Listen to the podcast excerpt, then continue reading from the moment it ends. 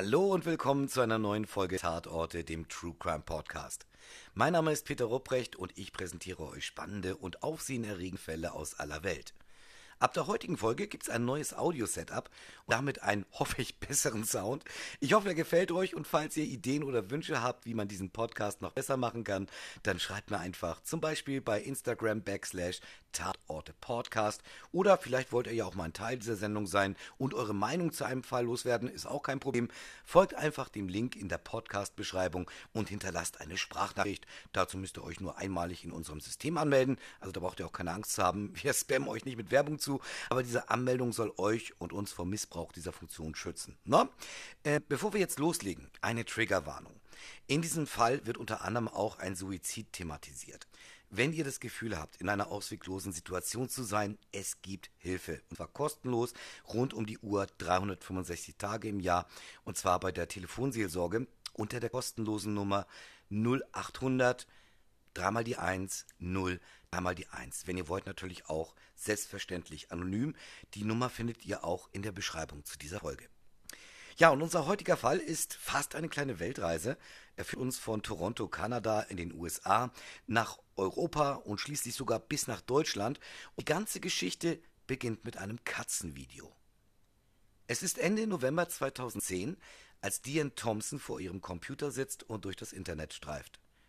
Sie lebt in Las Vegas, Nevada und arbeitet für ein großes Casino als Datenanalystin. Seit ihrer Scheidung hat sie sich regelrecht zum Computernerd entwickelt. Wenn sie von der Arbeit kommt, kümmert sie sich liebevoll um ihre Hunde und dann verwandelt sie sich in Buddy Movin, ihr altes Ego im Internet. So auch an diesem besonderen Abend. Auf Facebook kriegt sie den Link zu einem Video zugeschickt. Der Titel des Filmchens One Boy, Two Kitten. Ein Junge, zwei Kätzchen. Diane ist ein großer Tierfan und liebt Katzen. Doch was sie dann zu sehen bekommt, wird sie nie vergessen und ihr Leben für immer verändern. Zwei niedliche Kätzchen sitzen eng aneinander geschmiegt auf einem Bett. Einfach süße Bilder, die man so oder ähnlich öfter im Internet findet. Doch dann kommt ein junger Mann ins Bild, schätzungsweise Anfang oder Mitte 20. Er trägt einen grünen Hoodie mit aufgezogener Kapuze. Aus der Haarsträhnen eines Ponys herausschauen. In seinem Mundwinkel hängt eine Zigarette, fast so wie bei der Comicfigur Lucky Luke. Er beugt sich zu den beiden Kätzchen hinunter und streichelt sie. Doch dann holt er einen Vakuumbeutel hervor, schiebt die beiden Kätzchen hinein und verschließt ihn. Und als wäre dies nicht schon grausam genug, schließt er den Schlauch an einen Staubsauger an und saugt die Luft aus dem Beutel. Die beiden Kätzchen fänden grausam vor der Kamera. Diane ist verstört und schockiert. Wer macht so etwas? Im Internet gibt es viele abartige Dinge zu sehen. Insbesondere im Darknet gibt es alles. Von Beleidigungen, Schlägereien bis hin zu Hinrichtungen und Vergewaltigungen. Aber selbst dort gilt ein ungeschriebenes Gesetz. Die Regel Null. Don't fuck with cats. Oder auf Deutsch, mach keinen Scheiß mit Katzen. Wie zu erwarten, fanden sich in den Kommentaren zu dem Video zahllose Beleidigungen und Drohungen. Doch was konnte man so einem Fall überhaupt wirklich machen? Nach kurzer Suche findet sie eine Facebook-Gruppe, die sich der Suche nach dem Kätzchenkiller widmet. Auch hier findet sie sehr emotionale, hasserfüllte Kommentare, doch auch einige User, die sich sehr sachlich an die Sache machen, wie zum Beispiel John Green. John ist davon überzeugt, dass das Video Hinweise enthält, die zu dem Täter führen. So hatte er herausgefunden, dass der User You Only Wish 500 das Video veröffentlicht hatte. Auf dessen Profil gibt es aber nichts außer einem Trailer des Films Catch Me If You Can mit Leonardo DiCaprio und Tom Hanks. In diesem Film spielt DiCaprio einen Hochstapler und Betrüger, der von einem Agenten, gespielt von Hanks, über den gesamten Erdball verfolgt wird. Sieht der Täter das Ganze als Spiel? John ist jedenfalls bereit, die Herausforderung anzunehmen. Wieder und wieder schaut er sich das Video an und rekonstruiert anhand einer Skizze, wie etwa der Raum aussehen müsste, in dem das Video entstand. Community lässt sich von Johns Motivation anstecken und beginnt ebenfalls das Video zu analysieren. Eine auffällige Überdecke aus dem Bett mit Wolfskopf, Zigaretten mit Steuerbanderole aus Nordamerika oder Kanada, ein Staubsauger, der nur in Nordamerika erhältlich ist. Jedes kleinste Detail wird überprüft und recherchiert. Eine militante Tierschützergruppe setzt sogar ein Kopfgeld von 5000 Dollar aus. Die Jagd hatte begonnen. Auch dank des Kopfgeldes gehen zahllose Hinweise aus aller Welt auf den bekannten Tierschänder ein. Doch alle Hinweise führen in eine Sackgasse. Bis ein User namens Jemsey Cramsalot durch seine abwertenden und spöttischen Posts in der Community ins Auge fällt. Ein Mitglied der Community schreibt Jemsey an und fragt ihn ganz direkt: Bist du der Katzenkiller? Nach kurzem Hin und Her antwortet er: Ja, ich töte kleine Kätzchen. Lol. Sofort macht man sich daran, Jemseys wahre Identität zu enthüllen. Tatsächlich findet man heraus, dass es sich um einen gewissen Edward Jordan handelt. Wie seine Freundesliste zeigt, lebt er offensichtlich in Namibia. Diane und John können nicht glauben, dass Edward der Junge im Video sein sollte. Er sieht ganz anders aus und auch die gesammelten Hinweise sprechen dagegen. Diane und John wollen daher die Community zur Zurückhaltung aufrufen. Doch zu spät. Der Mob hatte sein Opfer gefunden. Der ganze Hass des Internets brach über Edward Jordan herein. Unzählige Beleidigungen und sogar Morddrohungen gingen auf seinem Account ein. Wenig später wird bekannt, dass Edward Jordan sich das Leben genommen hatte. Er litt an Depressionen und lenkte sich mit seinen Beiträgen als Internettroll scheinbar von seiner Krankheit ab. Ob die Schmähungen und Drohungen letztendlich zu seinem Suizid führten, lässt sich rückblickend nicht klar sagen, doch von diesem Moment an schleicht Diane das miese Gefühl, eine Mitschuld zu tragen. Waren sie zu weit gegangen? Doch Diane und John haben nicht viel Zeit, sich mit ihrem Gewissen auseinanderzusetzen, denn schon kurze Zeit später geht es Schlag auf Schlag. Sie erhalten einen anonymen Hinweis. Der Mann, den ihr sucht, heißt Luke McNotter. Eine Google-Suche ergibt hunderte Treffer mit Artikeln und angeblichen Fanseiten. Auf den Bildern ist ein junger Mann mit fein geschnittenem Gesicht zu sehen, fast feminin. Er gibt sich als Jetsetter und Model, das in der ganzen Welt unterwegs ist.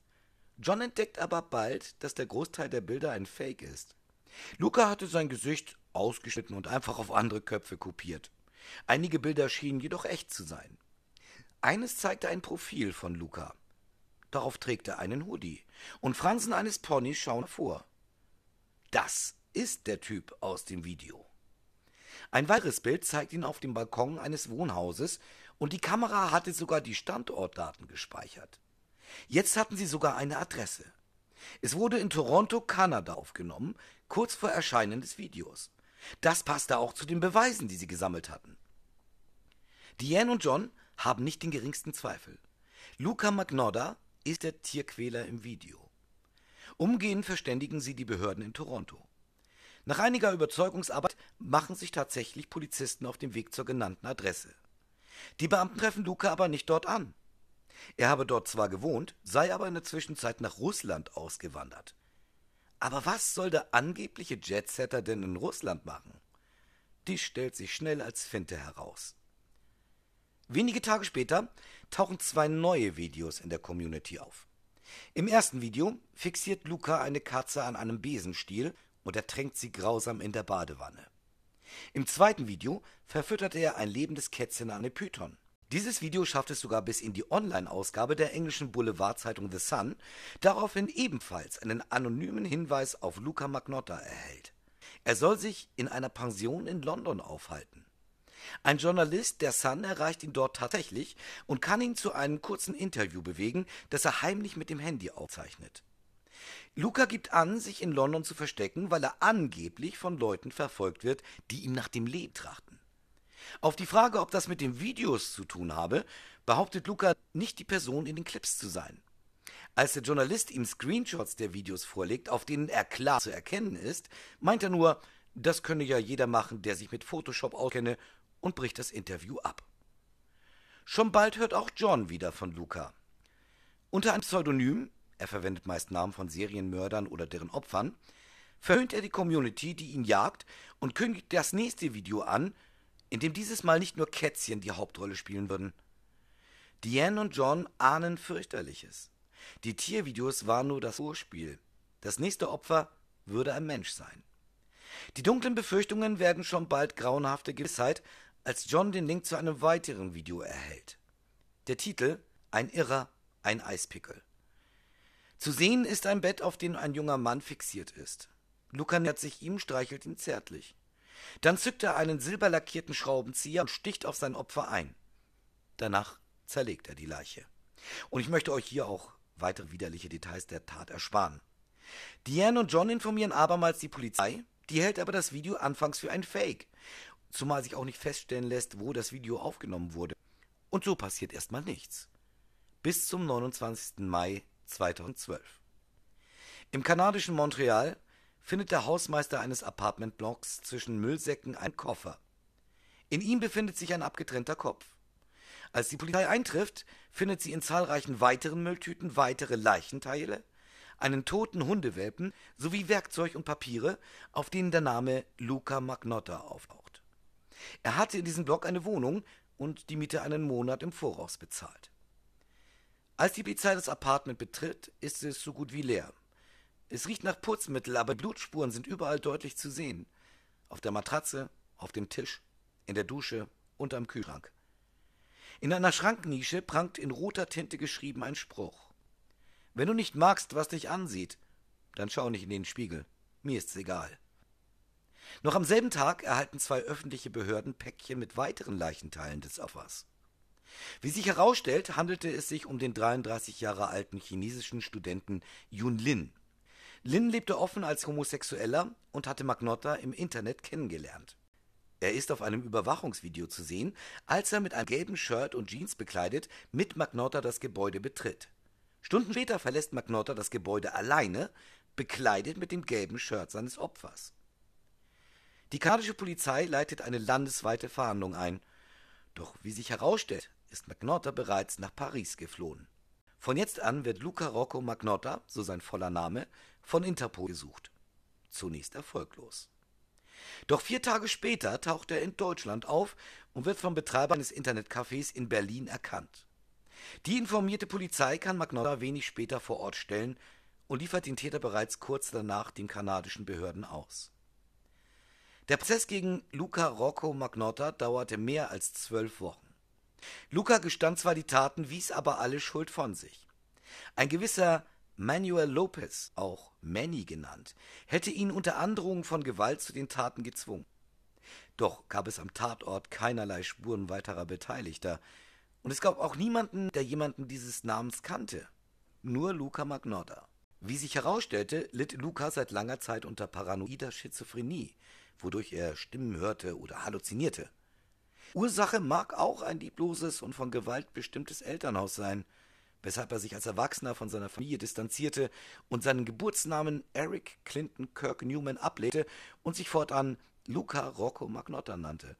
Trotzdem bleibt die Frage, gab es Manny wirklich oder war er nur ein Produkt von krankhaften Halluzinationen? Vielleicht aber ist er nur ein Produkt von Lukas Fantasie, jemand, der für ihn die Schuld übernehmen kann. Das Gericht verurteilte ihn zu lebenslanger Haft. Diese verbüßt er bis heute im Port Cartier Hochsicherheitsgefängnis in Quebec. Eine Aussicht auf Bewährung hätte er aus heutiger Sicht in rund 20 Jahren. Im Jahr 2017 heiratete er den Mithäftling Anthony Jolin, der ebenfalls wegen Mordes lebenslänglich einsetzt. Ja, die Recherche bei diesem Fall war diesmal ein bisschen aufwendiger als sonst, da sich ja, die meisten Berichte überwiegend auf die polizeilichen Ermittlungen und Gutachten stützen oder auf die Hobbydetektive aus dem Internet ähm, ja, ich habe versucht, beides für euch zu einer runden Geschichte zu kombinieren und ich hoffe, das ist mir auch gelungen. Wer sich intensiver mit diesem Fall beschäftigen möchte, dem möchte ich die Netflix-Dokumentation Don't Fuck with Cats ans Herz legen. Also die erzählt die Geschichte der Internet-Community, die Jagd auf Luca McNotter macht. Und es gibt auch einen sehr gut recherchierten Artikel in dem Magazin Stern Crime in der Ausgabe 34. Beide habe ich ebenfalls als Quelle für diesen Fall genutzt. Ja, und abschließend noch ein paar Worte in eigener Sache. Bei mir steht im kommenden Monat ein Umzug an. Und äh, ja, deshalb wird die nächste Folge ein bisschen früher erscheinen, um die ja, internetlose Zeit zu überbrücken. Und so Gott und Telekom uns geneigt sind, sollte es dann übergangslos weitergehen können. Bis dahin freue ich mich natürlich wie immer auf eure Reaktionen und Kommentare zu diesem Fall. Unter anderem auf Instagram backslash Tatorte Podcast. Und ja, in diesem Sinne, bis zum nächsten Mal und passt auf euch auf.